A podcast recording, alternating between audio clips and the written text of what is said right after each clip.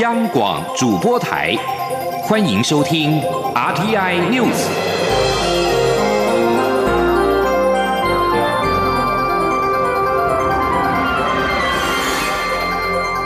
听众朋友您好，欢迎收听这节央广主播台提供给您的 RT News，我是张顺祥。俗称武汉肺炎的二零一九冠状病毒疾病 COVID-19 大流行，就在世界各国努力应对之际，国际奥林匹克委员会。主席巴赫二十二号表示，不会取消二零二零年的东京奥运，但延期是可能的选项，会在四个星期内决定方案。东京奥运原本预定是七月二十四号展开。日本首相安倍晋三今天则表示，如果疫情使运动会的安全性没有办法获得确保，那么二零二零东京奥运延后举行可能是无法避免的。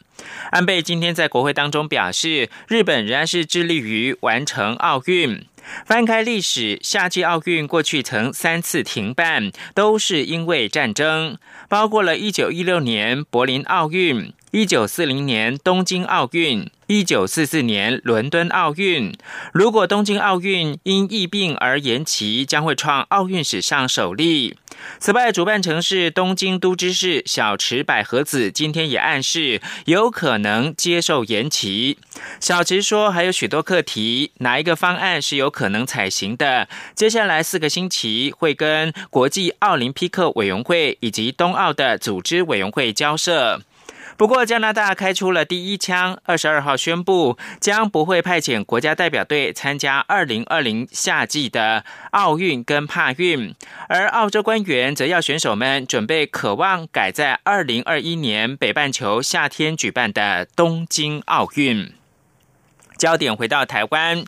体育署长高俊雄今天在立法院的教育文化委员会答询立委质询时表示，假如疫情仍然是没有趋缓的迹象，会建议希望冬奥延期举行，也会尊重选手最终的参赛意愿。但若冬奥如期举办，台湾也不会轻易的缺席。请听央广记者江昭伦的报道。原本仍强调二零二零东京奥运如期举办的国际奥会终于松口，表示冬奥不会取消，但延期是可能选项。加拿大奥会稍早更开出第一枪，就是发布声明，若冬奥不延期，加拿大将不派选手参赛。立法院教育文化委员会二十三号邀请体育署长高俊雄，针对二零二零东京奥运备战状况及防疫措施进行专案报告。朝野立委纷纷质询中华奥会及体育署的立场为何。体署长高俊雄表示，国际奥会上周与亚洲区各国家奥会进行视讯会议，会议中大家有共识，一定以选手健康为优先，不会考量经济利益。体育署的立场也是如此。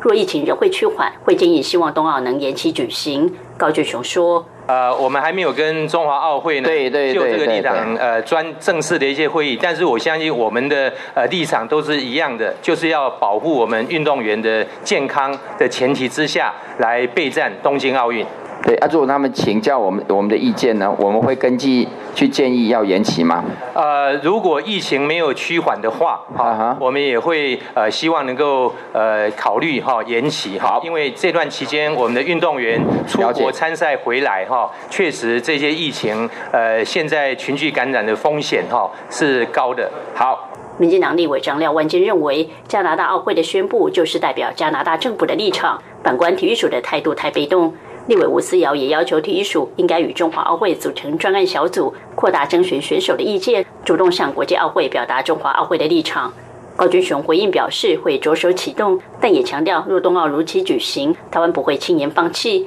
因为不参加对于运动员的培训影响相当大，政府一定会做好相关防疫措施，但也会尊重选手参赛意愿。国民党立委万美玲建议，对于取得奥运资格的团体赛成员，体育署应该提前在一定期限内确认所有团员都愿意参赛。若有人不愿意参赛，可以让愿意参赛的递补选手递补，相关准备应超前部署。高俊雄指出，目前并未要求正选选手表态是否参加东京奥运，立委的意见会纳入参考，但就他个人立场，仍希望最好状态的选手都能参赛。高俊雄强调，病毒很可怕，但恐慌和病毒一样危险。国训中心已经请运动心理师提供辅导。另外，中央流行疫情指挥中心也同意，若选手有疑虑可能染病，指挥中心会协助提早筛检，对于减轻选手的焦虑，确实有很大的帮助。中国面台记者张昭伦台北采访报道。关注财经焦点，今天是台北股市主笔交易上路的首日。台北股市今天是正式实施盘中全面主笔交易。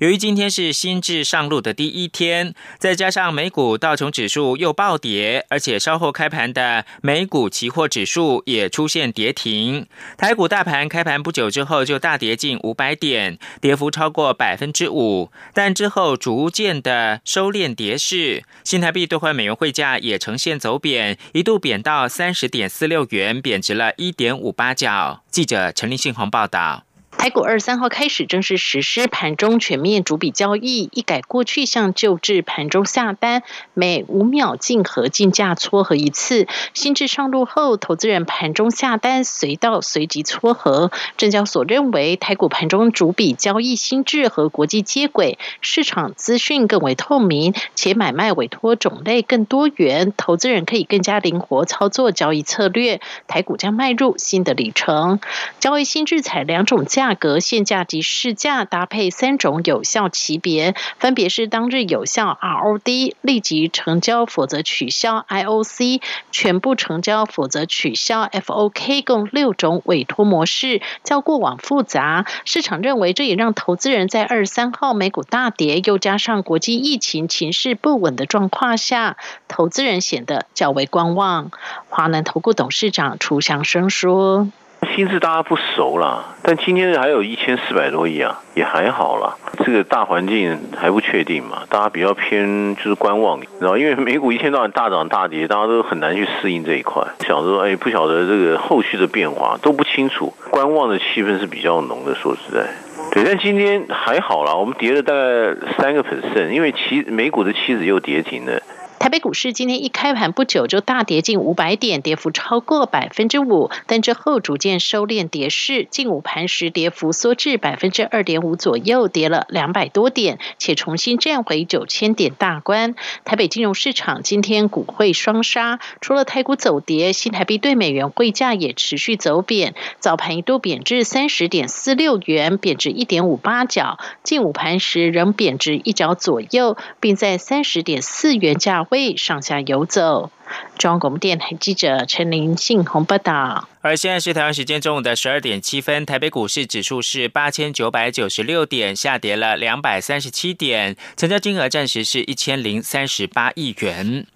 台北股市在二十号，台湾的中央银行宣布降息，以及净空令，还有国安基金准备进场护盘的利多带动下，大盘出现了报复性的反弹，中场上涨五百五十二点，指数也重新的站稳九千点的关卡。是否国安基金进场护台股呢？财政部长苏建荣今天在立法院的财政委员会受访时表示，国安基金来无影去无踪，既然国安基金已经被授权就会是市场的状况，随时的进场来应应。苏建荣说：“那当然，国安基金取得授权以后，基本上就是呃，希望能够有一个啊机动性。那如果万一出现恐慌性卖压，或是像国安基金管理条例第八条所规定的那些事项的话，基本上我们就可以立刻的啊这个这个启动，那么啊就避免啊时间上的延误这样子。”至于台北股市主笔交易新制今天上路，是否对于拉抬台股成交量能够有所帮助呢？对此，苏建荣则表示，这得端看投资人对于新制是否有所习惯，尽管会针对相关的变化，也会有所应应。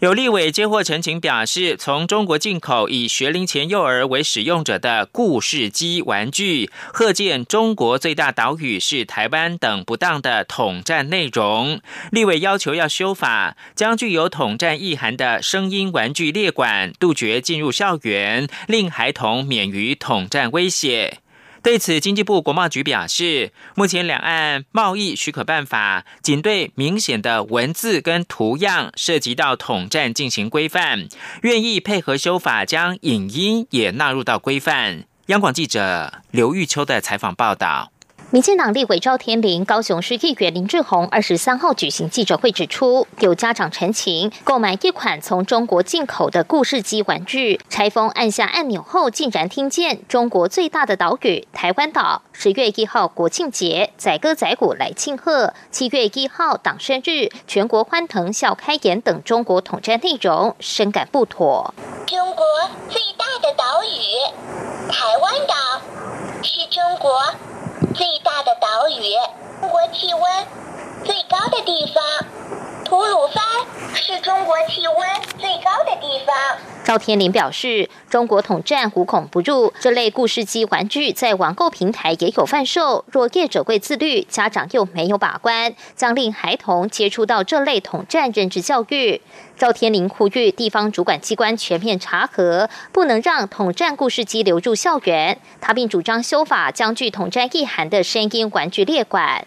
对此，与会的经济部国贸局副局长刘辉廉表示，目前两岸贸易许可办法中，确实仅针对明显文字、图样涉及统战进行规范，但国贸局愿配合修法，将声音、影像也纳管。需要我们也可以那个邀集相关的单位，包括陆委会啦、关务署、文化部，还有一些进出口工会，包括这些等等，那来这些利害关系人来讨论说，怎么样来做一些规范，怎么样采取一个可行的做法？因为，呃，我们刚刚讲到涂销啊。过去是在外包装或者是做一些涂销，影音的这个部分，晶片有没有办法做涂销？这执行上可能也有一些问题，我们需要再进一步去讨论。经济部标检局副局长黄聪林也说，玩具内容若涉及统战争议、暴力、色情，未来会严厉移送相关单位处理，并加强玩具、故事机出厂、进口以及后市场端的管理。另外，教育部国教署组长王慧秋则指出，教育部会提醒各县市政府要转之所辖的幼儿园，在选择幼儿教材时要检视教材的妥适性，若有不当要立即督导改善，也会再做相关宣导。中央广播电台记者刘秋采访报道。二零一九年冠状病毒疾病 （COVID-19） 疫情持续的恶化，美国总统川普二十二号再度表示，他对中国在危机爆发之初缺乏合作跟资讯公开感到不高兴。如果早点知情，情况就会比现在好很多。川普已经下令，在全美的疫情热点纽约州、加州跟华盛顿州部署可以容纳四千个床位的紧急医疗站。美国已经有近三万三千人确诊 COVID-19，四百零九人死亡。不过，联邦参议院多数党共和党推动的经济纾困法案，二十二号遭到民主党参议员封杀。民主党人称，这项提案没有能够充分协助数以百万计受 COVID。19疫情冲击的美国民众。这项规模高达两兆美元的提案，目的在于资助美国家庭、数以千计被迫歇业或受创的企业，以及全国各地设备严重不足的医疗院所。而纽约市长白思豪二十二号则是警告，纽约市的医院维持运作所需的基本配备即将在几天之后用罄。他还说呢，这波大流行病是一九三零年代经济大萧条以来国内面临的最大危机。一，德国政府发言人塞伯特二十二号表示，总理梅克尔近日接触到一名医生感染了武汉肺炎 （COVID-19），因此决定自主居家隔离，并且接受检测。塞伯特还说，确定梅克尔是否受到感染，可能需要一些时间。这名感染武汉肺炎的医生是在二十号接触梅克尔，当时医生为他接种肺炎球菌的疫苗。而美国共和党籍的联邦参议员兰德·保罗的办公室二十二号也宣布，兰德·保罗确诊武汉肺炎，成为首位感染武汉肺炎的参议员，同时也是第三位确诊的国会议员。兰德·保罗透露自己正隔离检疫当中。而西班牙的世界知名男高音多明戈二十二号也在脸书透露自己对武汉肺炎检测呈现阳性的反应，目前他正自主隔离当中。以上新闻由张顺祥编辑播报。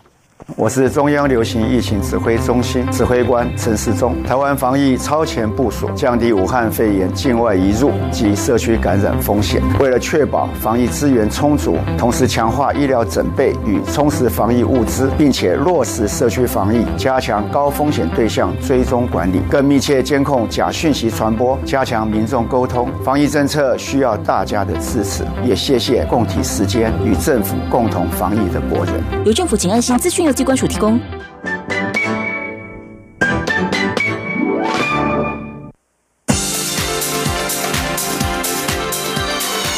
这里是中央广播电台台湾之音，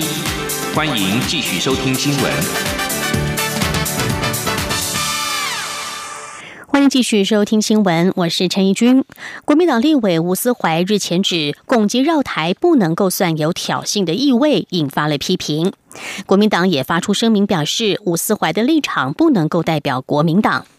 国民党主席江启臣今天表示，将与党团三长约吴思怀来恳谈沟通一下。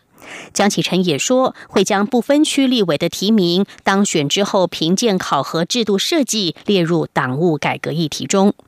记者王维婷的报道。国民党立委吴思怀日前在书面质询中指，攻击绕台法理上并不能算是对我国有显著的挑衅意味，引发争议。国民党事后也发出声明，指这是吴思怀的个人言论，不能代表国民党。吴思怀发言引发争议，传出国民党将严拟不分区立委的考核机制。国民党主席江启臣二十三号受访时表示，党内对不分区立委的言行非常关切。他会把部分区立委提名和当选后的评鉴机制设计一并列入党务改革中。江启臣也说，会与国民党立院党团三长一起约吴思怀恳谈，好好沟通。江启臣说：“所以未来我这边第一个我会跟党团的三长啊，我们也会啊约吴思怀委员大家恳谈一下啊，了解一下。那第二个在制度面上面。”呃，刚好在进行党务的改革，所以在整个不分区的提名作业，甚至他当选以后在立法院的表现的相关的评鉴制度，这应该一体化来设计啊。那跟他谈什么？请他少说争议的话，还是？我想我们坐下来啊谈一下啊，这个党内彼此沟通是必要的。江启臣表示，基层关心国民党的形象，确实对吴思怀发言有很多意见，希望从政同志能够谨言慎行。国民党如果要接地气，发言就应该站在人民这一边。江启臣也呼吁对岸，疫情当头，台湾人民不乐见共机绕台，这样的做法只会徒增民众反感。希望中国有所克制，两岸需要的是对话，不是对立激化。中央广播电台记者王威。婷采访报道。环保署长张子静今天前往立法院社会福利及卫生环境委员会报告防疫期间废弃物的清运处理原则。张子静也提醒，一般民众使用的口罩就是一般废弃物，呼吁不要乱丢。环保署会注意是否要增设收集桶，提高清理频率，来降低二次垃圾污染。记者肖兆平的报道。行政院环境保护署署长张子静二十三号赴立法院社会福利及卫生环境委员会报告防疫期间国内废弃物集运处理以及环保人员防疫措施与作为。环保署表示，集中检疫所的垃圾都是委托专门机构清运处理，而居家检疫或居家隔离者的垃圾，则是根据卫生或民政单位提出的需求名单，再由环保署签订合约，委托机构比照医疗废弃物方式处理。而期间所需要的垃圾袋，则写请民政单位放入防疫关怀包提供使用。而社会关注的诊所废弃物部分，环保署也定有诊所废弃物分类及清理作业指引，要求诊所废弃物应该区分为员工生活垃圾、一般事业废弃物以及感染性废弃物等三类，分别请以及甲级机构处理。张子静说：“那事实上，诊所它也是依照规定，它是分这三类。那这部分我们也做了相关的这个指引，也跟地方谈好，请他们多做宣导，那不要对这。”些诊所，那么在这个时间大家努力帮忙防疫而产生一些困扰。至于防疫期间人人都戴起口罩，张子静也提醒，一般民众使用后的口罩就是一般废弃物，就应该丢入垃圾桶处理。环保署督请地方环保局宣导外，也加强稽查。他说，我们也请地方环保局来帮忙，就是一个加强宣导，一个是针对比较容易被丢弃口罩的场所加强稽查。那希望这些场所呢，它评估，那到底它是这个ー、增加呃垃圾桶啊，或者说增加清理的频率，呃，来避免民众呃任意的弃置这些呃使用后的口罩。由于环保署内有职员确诊，张子静也说，环保署除了严格量测体温外，也备好异地办公、视讯会议等方案，并在三月十三号完成演练，强调面对零星社区感染情况都有相关指引，呼吁国人不用担心。中央广播电台记者肖兆平采访报道。对于环保署有职员确诊感染了武汉肺炎，因此民进党立委陈莹今天在立法院社会福利及卫环委员会的会议上主张要立即散会。不过，在张子静说明防疫的处置以及防疫医师到场解释疫调情况之后，朝野立委不仅同意继续开会，也认为让社会上了一堂机会教育课。对于香港近日接连传出了宠物犬被验出武汉肺炎病毒的阳性反应，民进党立委王定宇与中华民国兽医师工会全国联合会今天举行记者会，表示目前没有证据显示犬只会感染新型冠状病毒，呼吁饲主遵守防疫的指令，不要任意弃养。记者郑玲的报道。媒体报道，香港渔农自然护理署上月通报一位新冠肺炎病毒确诊女富商饲养的松鼠犬被验出新冠肺炎病毒弱阳性。十九号又从一位确诊新冠肺炎病毒饲主饲养的一只德国牧羊犬身上测试出阳性反应，但没有表现出任何病征，引发关注。民进党立委王定宇与中华民国兽医师工会全联会二十三号共同举行记者会，指出饲主饲养的宠物犬跟人接触密切，因此饲主被病毒。感染后排出的病毒很容易接触到宠物，但不代表宠物接触到病毒就会感染。王定宇说：“我们很担心，说这个讯息如果是确实的，当然我们就要透过兽医要进行防疫、检疫各方面的事情。如果不是确实的，应该让民众有清楚的认知，否则我们很担心接下来街头的流浪动物会暴增，会突然间因为恐惧就把家里。”成员的一部分的毛小孩丢出去，那根据错误的讯息产生这样后果，是我不愿意见到的。兽医师工会全联会强调，宠物犬身体内的细胞对病毒的接受体和人类不一样，因此世界卫生组织、世界动物卫生组织等都一再澄清，目前为止没有证据显示犬只会感染新冠肺炎病毒。另外，香港女富商饲养的松鼠犬抗体最后呈阴性，美国爱德士生物科技公司检验一千多个犬只血清检体，和中国农业大学动物医院自武汉等地做的犬只血清抗体调查，结果都是阴性反应。这些证据都显示犬只不会被病毒感染。兽医师工会全联会希望全国饲主遵守农委会防检局规定，确诊个案家中饲养的犬猫比照居家隔离者不外出，避免亲密接触，照顾与接触犬猫前后应以肥皂及清水洗手。同时，确诊个案若无亲友可照顾犬猫，可联系所在地动物防疫机关寻求协助，饲主不得任意弃养。央广记者郑玲采访报道。台湾五 G 开台在即，不过受到武汉肺炎疫情的影响，国际市场已经出现了五 G 手机的抢单效应。业者担忧，恐怕将会因此影响后续开台的进度。对此，国家通讯传播委员会 NCC 代理主委陈耀祥今天受访时表示，将会专案协助业者紧急采购，确保今年第三季可以如期开台。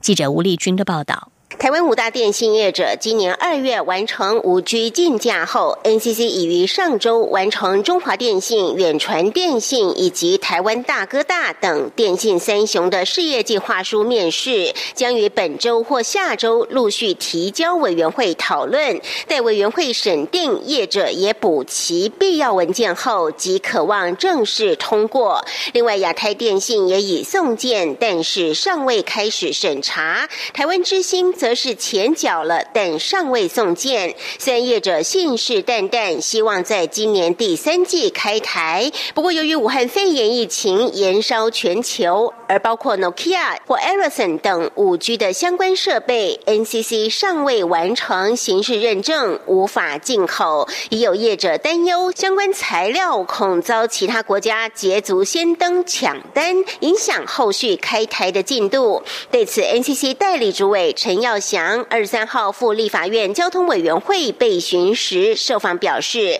将专案协助业者紧急采购，确保五 G 顺利开台。陈耀祥说：“不过我们当然也很担心，说这个武汉肺炎会不会影响到业者的相关设备，尤其是终端设备，像手机的制造方面。啊，我们会协助，只要它符合我们的相关法规，我们希望就是透过所谓专案的协助，让业者可以尽快、尽早把这些相关的设备先订购下来，然后可以来得及，大概 Q 三的时候开台。另外，受到疫情影响，台湾也有学校全面停课，不少立法委员质询时都关切，万一疫情持续延烧，台湾八十六个偏乡以及七百六十八个村里能否顺利进行远距教学？对此，陈耀祥也强调，台湾宽屏领先世界，目前几乎已达村村有宽屏的程度。他说：“直到我们去年年底来讲的话，我们八十六个偏向里面，八十五个偏向已经达到每 gigabit per second 的等级，大概有九十八 percent，然后大概有七百五十三个村里也到一百 megabit per second，大概比例达到百分之九十八，所以偏向呢可光装十二 Mbps 以上的平均人口涵盖率达到百分之九十七。换言之，台湾即使在怎么偏向的地方都有宽频到达。因此，陈耀祥指出，目前较为担心的，凡是学生使用的电脑或平板数量不足或设备老旧等终端设备的问题。不过，这部分是由教育部负责弥平城乡数位落差。中央广播电台记者吴丽君在台北采访报道。因应武汉肺炎冲击各行各业，政府拟给予水电减免的优惠。经济部长沈荣金今天在立法院经济委员会表示，本周将听取台电台水的专案报告，研拟好方案之后，就会送到行政院，期盼能够在本周之内拍板。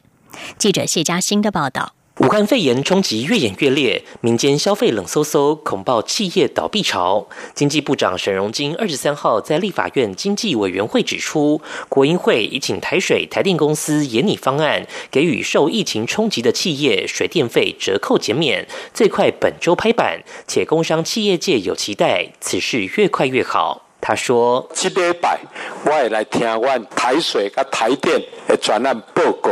啊，较具体了，啊，阮会来甲院遐反映。”据传方案的初步方向为连续两个月平均营收减少一成五的企业适用，并会设定减免上限。不过，对于方案内容，沈荣金皆强调要等他听完报告了解以后才会确认。不要用猜的。另外，针对经济部及国营事业土地租金是否供体时间，沈荣金表示，包括工业区、加工区、台糖停车场等相关租金，本周会一次检讨。至于因疫情冲击，出入境人数大减，桃园机场的餐饮、免税商店等业绩崩盘。淘机公司总经理林祥生则说，二月份运量和上年同期相比少了快一半。根据租金费用的补贴办法，二月份业者几乎不用缴交租金，如需缴交也可缓缴四个月。至于三月份看起来是都不用缴交。中央广播电台记者谢嘉欣采访报道。对于应对疫情的冲击，国际间也都正在进行紧急的经济援助的措施。加拿大总理杜鲁道在二十二号表示，渥太华二十四号中午将会召回先前因为 COVID-19 疫情大流行而暂停的国会，就紧急经济援助措施进行投票。杜鲁道上周宣布了一项八百二十亿加元，大约折合五百七十亿美元的援助计划。其中包括了一项两百七十亿加元的直接援助。该项援助计划将帮助就业者和企业应对武汉肺炎所造成的经济影响。